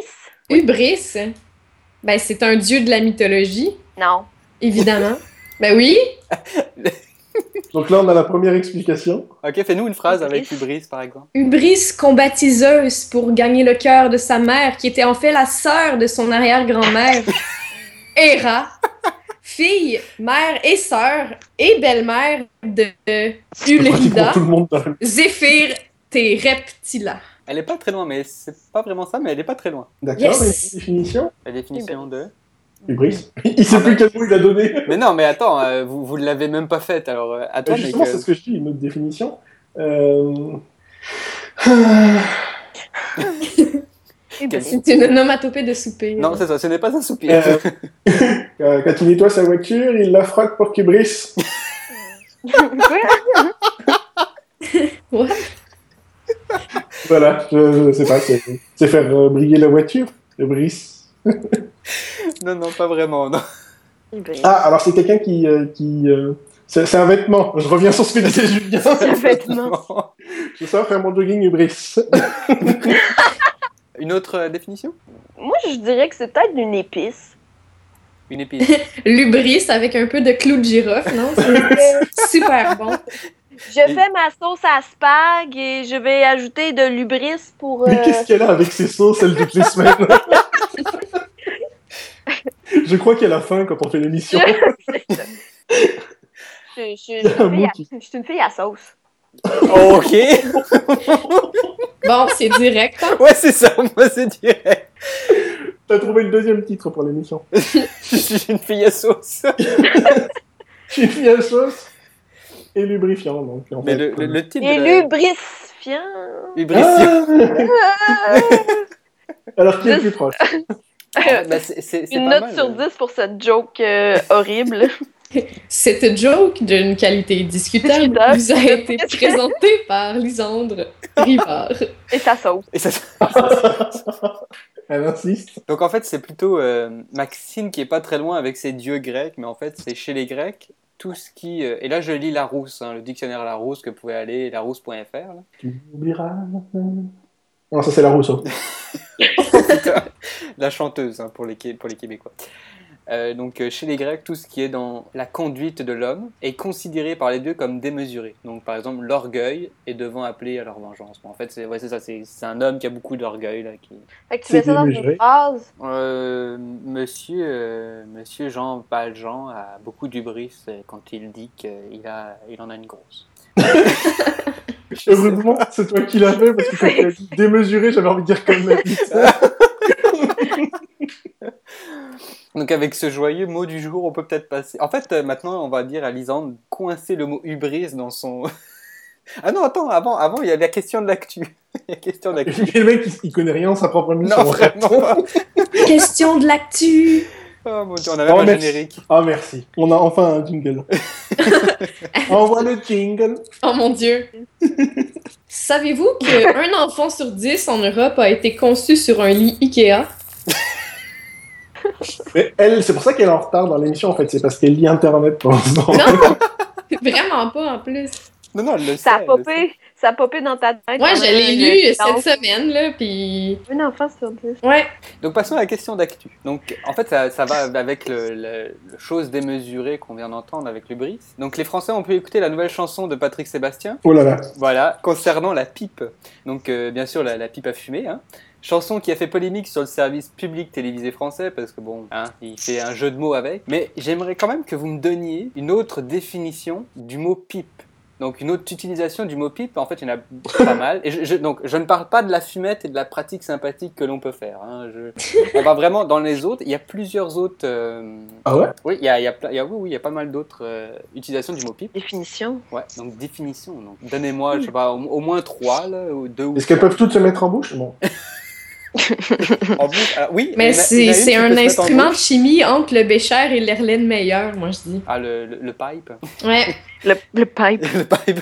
Je sais pas en fait ça. euh, Tu sors ça d'où en fait? Je sais pas. Des cours de sciences secondaires. On t'a entendu, mais que. De qui parlait de lubrifiant, sûrement. Donc, mais euh, y en a-tu d'autres des définitions que vous avez? Pour- Mais non, moi, à part. C'est un euh, fruit Ben, euh, Non, c'est pas Il y a- vraiment un fruit les, tuyaux. Oui, mais les- ça c'est en pipes. anglais. là. Ben non. Oui, Ça dit en français aussi. pipe. C'est pas de des biceps aussi? Non. Euh, bah, dans mes définitions, non, j'ai pas biceps. Check mes pipes. Check mes- lire. Entendu au fuzzy. Oui, oui, c'est un, proverbe, ça. Check mes pipes. euh, Non? C'est un proverbe québécois. Sinon, Voilà. je peux-tu dire euh, les pipelines? Il y a le mot pipe dedans, là. Les pipelines. La piperade. Eh oui!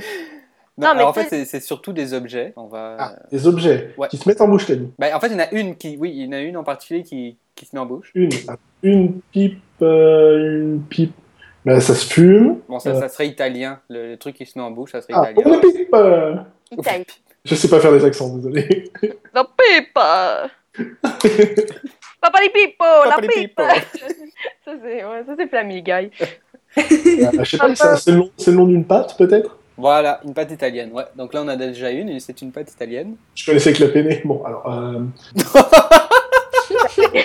La pipe et la peinée, quand même. c'est italien, c'est normal. Est-ce que c'est cylindrique? Ah oui, oui, oui. Bah, généralement.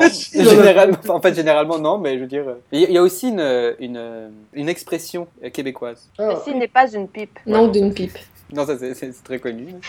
Ah, c'est aussi un instrument de musique. ah bon? Ah bon? Le saxophone alto, qu'on peut appeler pipe. Pour vrai? Ouais, apparemment. Hey, euh, saxophone, tu savais pas ça? Ben non. Mais ferais-tu une Ben- petite saxophone? Mais ça me tente pas de dire, hey, je joue de la pipe. What the fuck, là? Mais ça, on le savait déjà. Ouais, ben pour une lesbienne, c'est un peu bizarre de dire ça. Ça, c'est fait. Ha ha! Alors maintenant, je me suis assinée en ondes. Bonjour tout le monde. Bonjour tout le monde. ça va, parce que. De toute façon, on a fait le coming out de Michael. Ah, Qui n'avait pas besoin été fait au début. Michael, yo. De Michael, yo. Pourquoi tu me Il reste juste Lisande, là, qui s'assume pas encore. Moi, c'est ça, ça n'a rien à voir. euh. Ils ont dans la petite idée de jouer sur tous les tableaux. en fait. Donc, il n'y a pas d'autres définitions Bon, qui vous viennent? là, Pas d'autres définitions? Non, là, on n'a pas d'autre pipe. Non, vous n'avez pas d'autres pipes? Bon, ok, bon. c'est quoi C'est une marque de biscuits. L'expression, c'est me compter mes pipes. Tu me comptes une pipe? Tu me comptes une pipe, c'est-à-dire que tu me comptes une menterie. Ah! Ben oui, c'est vrai. Ah, ben là. Mais je savais pas ça. Sinon, il y a un tonneau. Bah non, t'as t'as dit une pipe. Et euh, en Belgique, c'est un petit saucisson, Ah, une pipe. une pipe, c'est un petit saucisson. Et pour les mécaniciens bricoleurs qui nous écoutent, euh, une clé à pipe qui sert à visser et dévisser des bouts. Est-ce que vous savez comment on dit pipe en japonais? Ouais. Kizaru. Kizaru. Et vous, et savez comment on dit euh, venir en japonais Oh non. Iku, iku, iku, iku, iku. Bon, je pense que je vais la retirer celle-là. Faut, faut le dire comme que Sidney le dit pour qu'on iku, comprenne. iku, iku. Et continuons En fait, i- iku, ça veut dire euh, aller quelque part. Ouais, ouais, mais c'est ça, c'est venir. Ah oui, allez. aller venir. Oui, aller venir. Ah non, aller et venir, c'est deux choses différentes, tu devrais le savoir pourtant. Itadakimasu Non, c'était pas ça que je voulais dire en fait. Je lui ai dit, aller et venir, c'était pas la même chose, il me dit bon appétit. Bah oui, en parlant de pipe. Ah non, mais ça suffit, ça devient n'importe quoi, Ciné, reprends le contrôle des choses. Ok, ok, bon allez, sinon en anglais il y avait l'acronyme Private Investment in Public Equity. Avec ce joyeux festin d'Amélie Poulain, nous allons passer à la chronique de Lisande sur le J-pop. Elle sort d'où, Amélie Poulain? Je comprends pas. je, je- je sais pas moi non plus. Je crois qu'on a perdu le contrôle de l'émission. Sans transition, chronique J-pop de Lisandre. Salut! Alors, Hello allô! Salut les jeunes Hey, hey, hey! Japan Pop! So, je voulais, je voulais commencer par juste expliquer, même si tout le monde a comme une petite idée de savoir c'est quoi exactement de la J-pop, je voulais parler un peu de c'est quoi exactement comme style de musique, qu'est-ce que ça mange en hiver, puis pourquoi ça s'appelle de même. Donc, cette connotation est un sous-genre de la musique japonaise traditionnelle, donc c'est pas un, un genre officiel en soi, c'est un sous-genre, dans le sens qu'elle conserve l'essence du patrimoine japonais, mais avec une toute petite influence de la culture américaine des, des États-Unis. Donc, le J, c'est pour. Américaine des États-Unis. Japon. Ben oui, américaine des États-Unis, parce qu'il y a américaine canadienne, puis en tout cas, tu sais. hein. Fait que le, le J, c'est pour Japon, puis pop, c'est pour. Ah, il faut préciser, il y en a des fois qui savent pas. Puis, On serait pas en train de perdre c'est de Lison la- Ouais, je, je pense que Lisandre, on est en je train de te perdre. Je sais pas si t'es en train de partir le Wi-Fi quelque part, mais. euh, Mettons, le J, c'est pour Japon, c'est pour qu'ils se l'approprient euh, un peu. Et pop, ça vient du mot po- populaire qui représente quand même euh, la musique accessible pour tous, les trucs qui passent souvent à la radio, puis qui, qui deviennent des hits qui durent pas très longtemps d'ailleurs. donc, donc on, on- on reconnaît le style J-pop par les quelques couplets qui sont euh, généralement de deux ou trois et un refrain super entraînant, super catchy, que tout le monde se souvient que ça pogne dans la tête puis qu'on n'est pas capable de se l'enlever pendant une semaine. là. Sinon, on peut remarquer que les artistes insèrent des fois des mots anglophones dans leurs chansons japonaises, dans leurs phrases. Ils vont commencer en, japonais, puis dans le refrain, ils vont plugger un mot, fran- un mot euh, anglophone juste pour faire stylé. Puis euh, sinon, euh, autre caractéristique, elles sont souvent reprises dans les openings d'animes, dans dans le fond dans les chansons d'introduction, et euh, sont souvent un peu euh, remixées. Ils prennent, ils, transforment la chanson en une, une espèce de petit bout de 30 secondes. Ils mettent le début, le refrain catchy, puis la fin de la chanson. Puis ça va être l'introduction de plusieurs, plusieurs animés. C'est super important dans la culture japonaise euh, de pouvoir insérer des chansons J-pop dans, dans les mangas. Alors, la chanson populaire va être mixée pour avoir le début, comme que je disais. Puis, il faut que ça concorde dans le fond avec l'anime. Puis souvent, ils vont faire en sorte que les images représentent un peu ce que les paroles vont dire. Puis ça, ça fait souvent très, euh, c'est très, très beau. C'est vraiment le fun à regarder. Ça, ça nous incite à regarder l'anime. Puis aussi, euh, les publicités. Les publicités au Japon sont vraiment, vraiment, euh, sont vraiment reliées à la J-pop. Il y a beaucoup de chansons de J-pop qui sont dans les publicités parce que ça fait vraiment très explosif, très électrique. Puis on s'en souvient, tu sais, quand une chanson nous pogne dans la tête, on dit Ah oui, c'est la tune de Danone, là, puis les yogourts, là. Ah oui, oui, oui, oui. Je sais pas s'il y a Danone au Japon. Euh, je sais pas, Michael? Je pense qu'on a Ah, perdu. comment, comment je peux le savoir si... je sais pas. Tu manges-tu du yogourt? oui, mais pas au Japon Mais Lisandre a raison quand elle dit explosif, mais ça fait aussi des fois mal aux yeux. hein. Ouais. Je me rappelle d'avoir vu un clip, mais ça c'est du K-pop. Je sais pas si tu connais un peu. Ben, je sais pas si. euh, C'est, ben, j'en, j'en parle pas, mais oui, c'est, c'est, c'est, c'est- ça, va- ça vient dans les sous-genres euh, des, euh, de la musique japonaise. Mais tu. K-pop, mais c'est pas coréen. C'est Korean pop, ouais. Non, mais je me demandais juste s'il y avait des différences notables à part la langue. Je pense que, Ben, je même pense pas la que langue, non. parce que des fois, le Korean pop euh, Ça chante en, ang- en, en japonais. Ah oui? Ok. Ouais, ouais. C'est des Coré- petits Coréens là, qui chantent. euh, Je crois que en justement, train les les Coréens, c'est justement plus des, des boys bands et des groupes, Ouais. que, alors que dans la J-pop, c'est vraiment des chanteurs souvent seuls, plutôt. Ok, ok. Mais tu sais, les groupes, il y a quand même des groupes, là, c'est, c'est, c'est juste raison, c'est, c'est plus rare, c'est plus des chanteurs, des chanteurs solos qui font euh, un single Ok. qu'après on oublie. Fait que, tu sais, les publicités, oui, puis des fois les jeux vidéo reprennent quelquefois des, de ces chansons-là. Les plus, plusieurs talents vont se faire connaître à travers ça. Ouais, mais souvent à l'inverse aussi, c'est comme les jeux vidéo vont sortir une chanson qui va devenir populaire à la radio. Oui. Fait que c'est ça, ça c'est juste pour introduire euh, qu'est-ce que la J-pop. là. Maintenant tout le monde sait c'est quoi. On va. euh, C'est bien, tu nous as On va parler en peu- douceur avec de la vaseline, c'est bien. Oui. Elle revient toujours, celle-là. Fait qu'on va parler un peu d'histoire puis des influences qui, ont, qui, ont, qui sont rattachées à ça, à cette heure. C'est un incontournable dans la culture japonaise. Euh, ça vient d'où, ça? C'est devenu populaire officiellement à peu près dans les années 90, mais c'est dans les années 60 que le courant s'est fait entendre pour la première fois, que les influences sont faites, euh, sont faites toucher. C'est surtout, dans le fond, les Beatles qui, qui ont touché, euh, qui ont commencé tout ça, mais tu sais, les Beatles sont quand même une influence assez euh, planétaire, là, mettons, mais c'est c'est eux autres l'origine de tout. Et plein d'autres affaires aussi comme... euh, C'est les- Dieu, les Beatles, c'est Dieu. De toute façon, John Lennon l'a dit, hein, il était beaucoup plus connu que Jésus-Christ, ou que Dieu lui-même. Il a dit ça. C'est tellement pas prétentieux. Ah non, mais les Beatles ne sont pas du tout prétentieux. Nous, nous. Puis, euh, puis les Beach Boys aussi, ils ont. Je sais pas si vous vous rappelez des Beach Boys. Oui, Surfing USA. Ouais, Run, run, get around, I get around. Ouh! En plus, ça chante à quatre, cette affaire-là. Je ne ferai aucun commentaire sur la- ce qu'on vient d'entendre. Il y, a- il y a une tune des Beach Boys genre, qui a été reprise pour une, une pub de Baby Bell, les fromages. Ba, ba, ba, ba, Babybel, oh, Ah ouais? Babybel. C'est Marianne. Ah non, on va falloir payer Baby Bell. Ah, t'as dit placement de produit une fois, faut en dire deux après. Euh, euh, J'ai pas d'autres pompes fromage. Président. Président. Ouais, le président, le fromage Choix du président. président. Et le, et le cœur de Je pensais que tu pluguais le président. Non, non, le, le- Obama? Obama. Et Hollande. Pas le pays. On va, on va jamais s'en sortir. Euh, juste plugger les groupes japonais. Mais là, là, on parle pas des groupes américains qui ont influencé dans le temps. Euh, commencé par, dans, les années, euh, dans les années 60. C'est vraiment plus dans les années 70 qu'un groupe japonais là, qui s'appelait le- qui s'appelait Happy End, avec un nom anglophone en plus, qui a commencé à mêler le style rock à la musique pop dans les années 70. Puis après, il y a Yellow Magic Orchestra et Sunturn All Stars qui ont vraiment parti le mouvement de, de la J-pop. Au Japon. Est-ce que la J-pop, ils sont obligés de mettre des, euh, des mots anglais à chaque fois? Parce que je sais que les Coréens sont toujours obligés de mettre au moins un ou deux mots anglais dans leurs chansons. Ben, je penserais pas que les Japonais soient, soient obligés, mais c'est mieux pour eux parce que ça peut toucher. Tu sais, ça- tu sais tu jamais où est-ce que ta chanson elle va se rendre. Si c'est un hit, ça va peut-être se rendre dans les, les, les, les, les animés qui vont se rendre ici en Amérique. Fait que tu sais, si t'as un petit mot anglais, ça te fait. hmm, ça je sais pas, ça te fait, euh, ça te fait toucher plus de monde. Moi, je me rappelle que. Gangnam Style. Pardon. Sexy lady! tu sais. Des affaires de même, là. Est-ce que tu as d'autres artistes euh, à citer? Euh, pas, pas qui ont influencé. Mais comme aujourd'hui, euh, aujourd'hui, t'en as-tu des... Aujourd'hui, il y en a tellement là, que je pourrais même pas en dire, qu'il y en a. Il y en a quelques-uns qui, qui sont restés plus d'autres, mais il y en a vraiment, vraiment pas beaucoup. Puis d'habitude, ces artistes-là, dans le fond, je voulais terminer là-dessus, c'est un genre difficile à vivre. C'est c'est très temporaire. C'est le hit de la semaine, puis l'autre semaine d'après, il existe même plus. Puis les gens qui, qui restent plus longtemps que ça sont phénoménaux. Genre, ça, ça se peut juste pas. Hmm, C'est le... pas le problème qu'on a ici, mais je veux dire, c'est- un des tout petits problèmes que les chanteurs ont ici, c'est de durer genre une semaine, quoi. Puis Ben, eux, c'est- divisé, c'est multiplié par 100 000, quoi.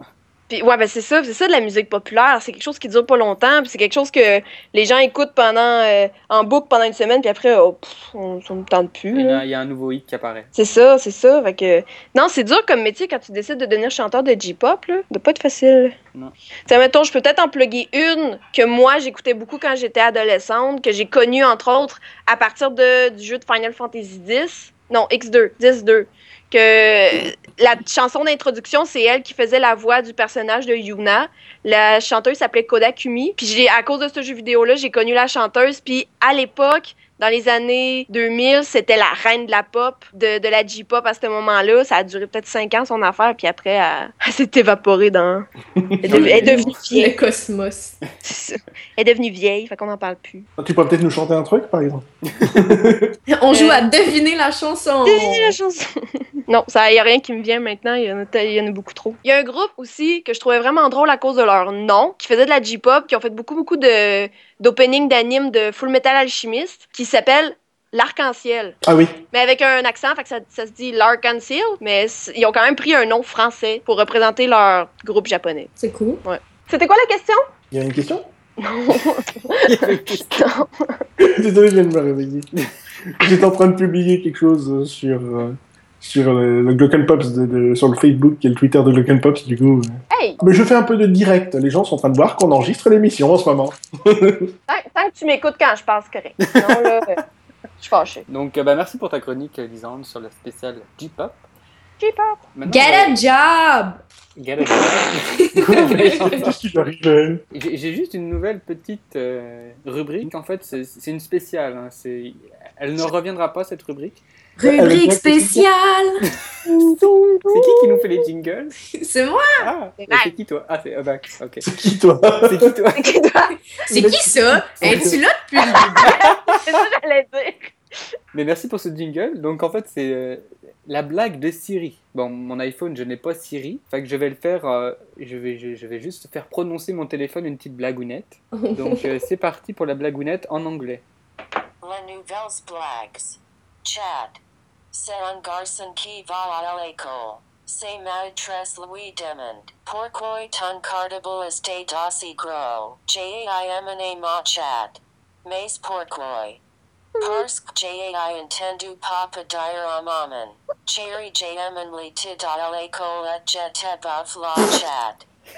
la Chad. Je comprends rien. On ne comprend pas. Elle, What the le chat. elle est direct au cimetière, cette rubrique. Voilà, Est-ce que- exactement. Euh, pour, euh, en parlant de Siri, euh, Siri, euh, vous pouvez essayer de faire parler deux Siri ensemble et elles finissent vraiment par s'engueuler et se détester. C'est très drôle à essayer à la maison. Ça n'a aucun rapport avec l'émission en ce moment. Achetez-vous deux iPhones, puis euh, amusez-vous tout seul. avec- Exactement. Je pourrais vous faire une démonstration Vas-y, live. Vas-y, vas-y, vas-y. Attendez. Moi, J'ai pas Siri. Pendant ce temps, je vais jouer de l'harmonica. Parfait.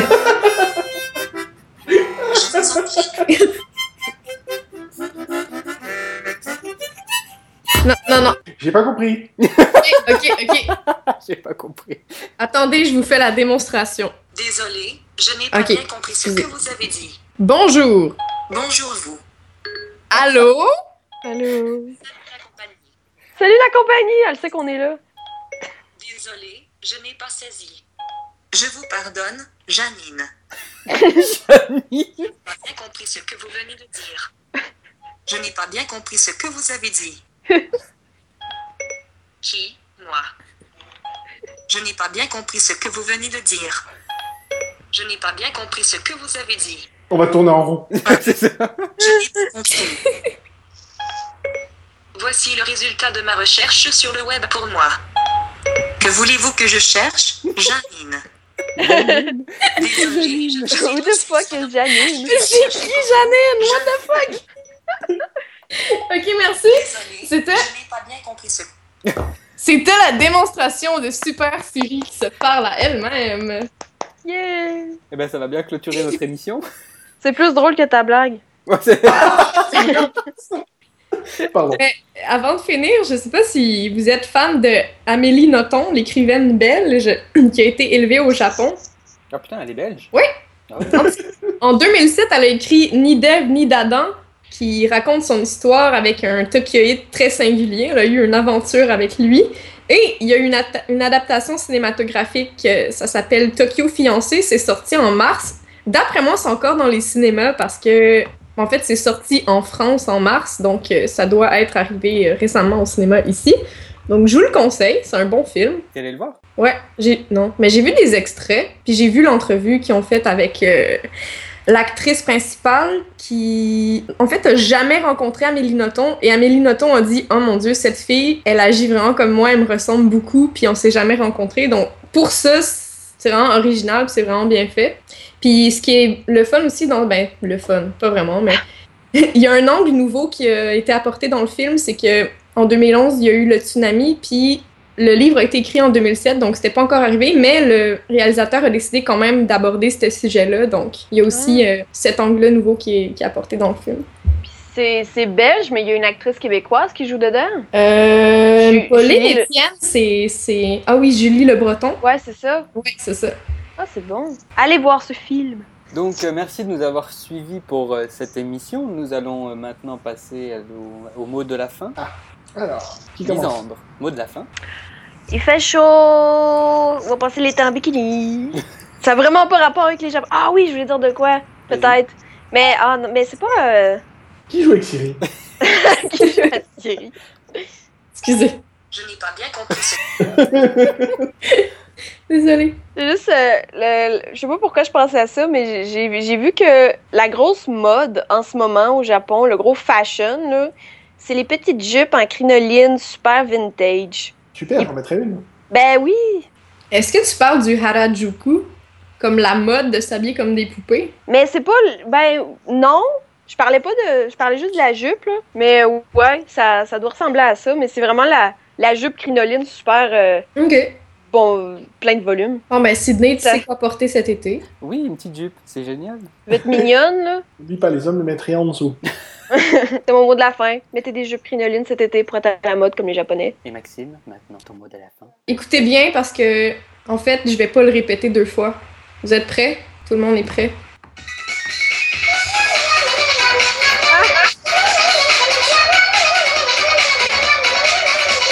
Voilà. C'est parfait. Michael, ton mot de la fin. Acheter du lubrifiant. Voilà, merci. Voilà. Et moi je dirais poisson. On peut pas savoir pourquoi. Surtout pas après le lubrifiant. Merci de nous avoir suivis pour cette émission, deuxième émission. Et euh, nous vous rendons rendez-vous la... Nous vous rendons rendez-vous. C'est ça, nous vous rendons rendez-vous euh, dans deux semaines, c'est ça, Michael? Dans trois Tout semaines? à fait, mais je pense que tu oublies quelque chose. Qu'est-ce que j'oublie? Faudrait pas dire aux gens comment ils peuvent gagner l'album? Et n'oubliez surtout pas, vous pouvez jouer euh, pour gagner euh, l'album digital de Julian Hertz, qui nous a vraiment euh, gentiment, très gentiment offert.